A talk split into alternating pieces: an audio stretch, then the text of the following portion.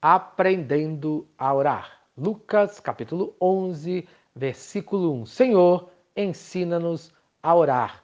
Hoje, a nossa conclusão. Nós aprendemos algumas coisas importantes, alguns pontos importantes. E qual é a importância da oração na sua vida? Em primeiro lugar, a oração é mais importante que todas as nossas atividades. Nós vimos em Lucas, capítulo 5, versículos 15 e 16, que ajuntava-se muita gente para ouvir Jesus. Ele, porém, retirava-se para os desertos e ali orava. Veja, Jesus era uma pessoa que tinha muitas atividades, mas ele não permitia que as suas atividades atrapalhassem a sua vida de oração. O versículo 16 de Lucas capítulo 5 fala que ele se retirava. Então, da mesma maneira, se você tem muitas atividades, você precisa separar um tempo para orar. Em segundo lugar, a oração é mais importante do que o nosso sono. Em Lucas capítulo 6, versículo 12 fala: "E aconteceu que naqueles dias subiu ao monte a orar, e passou a noite em oração a Deus. Amém."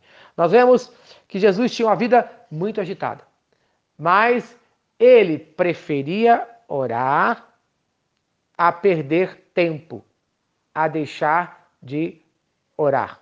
Ele preferia orar ao invés de dormir. Então não seja preguiçoso na oração, conforme fala Provérbios, capítulo 6, versículo 9. Ó preguiçoso, até quando ficarás deitado? Quando te levantarás do teu sono? Não deixe o sono roubar a sua bênção. Terceiro lugar, a oração é mais importante quando somos prejudicados. Em Lucas, capítulo 6, versículo 28 fala: Orai pelos que vos caluniam. Bom, se alguém no dia de hoje está prejudicando você, ao invés de você ficar brigando, reclamando, ore por essas pessoas.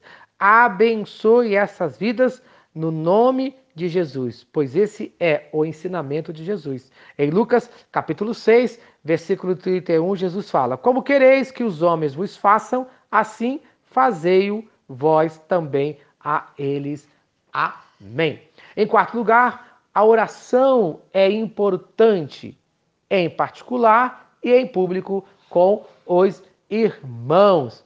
Em Lucas, capítulo 9, versículo 18, fala: Estando ele orando em particular, estavam com ele os seus discípulos.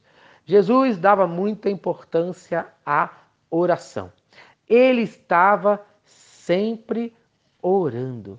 Precisamos ter um tempo para orar em particular, como diz a palavra de Deus, que fechando a porta do nosso quarto, e o nosso Pai que nos vê em secreto nos recompensará. Esta passagem se encontra um pouco antes da oração do Pai Nosso, como devemos orar em secreto. Também nós vamos aprender que devemos orar com os irmãos. Por isso, precisamos ter uma vida de oração, principalmente nos cultos de oração de nossas igrejas. Em quinto lugar, a oração é importante para fazermos a vontade de Deus e não a nossa, conforme fala Lucas, capítulo 22, versículo 42. Disse Jesus: Pai, se queres, passa de mim este cálice, contudo, não se faça a minha vontade, e sim a tua. Amém. Precisamos aprender que a oração ela não deve ser baseada na minha vontade, e sim na vontade de Deus. Quando você ora, você pede o cumprimento da vontade de Deus, que é boa, perfeita e agradável, e, em sexto lugar e último, precisamos aprender que a oração é importante quando aprendemos a perdoar. É isso que nós aprendemos na oração do Pai Nosso, a perdoar. E Jesus deu exemplo em Lucas, capítulo 23, versículo 34. Pai, perdoa-lhes porque não sabem o que fazem. Jesus Cristo sempre orou segundo a vontade do Pai.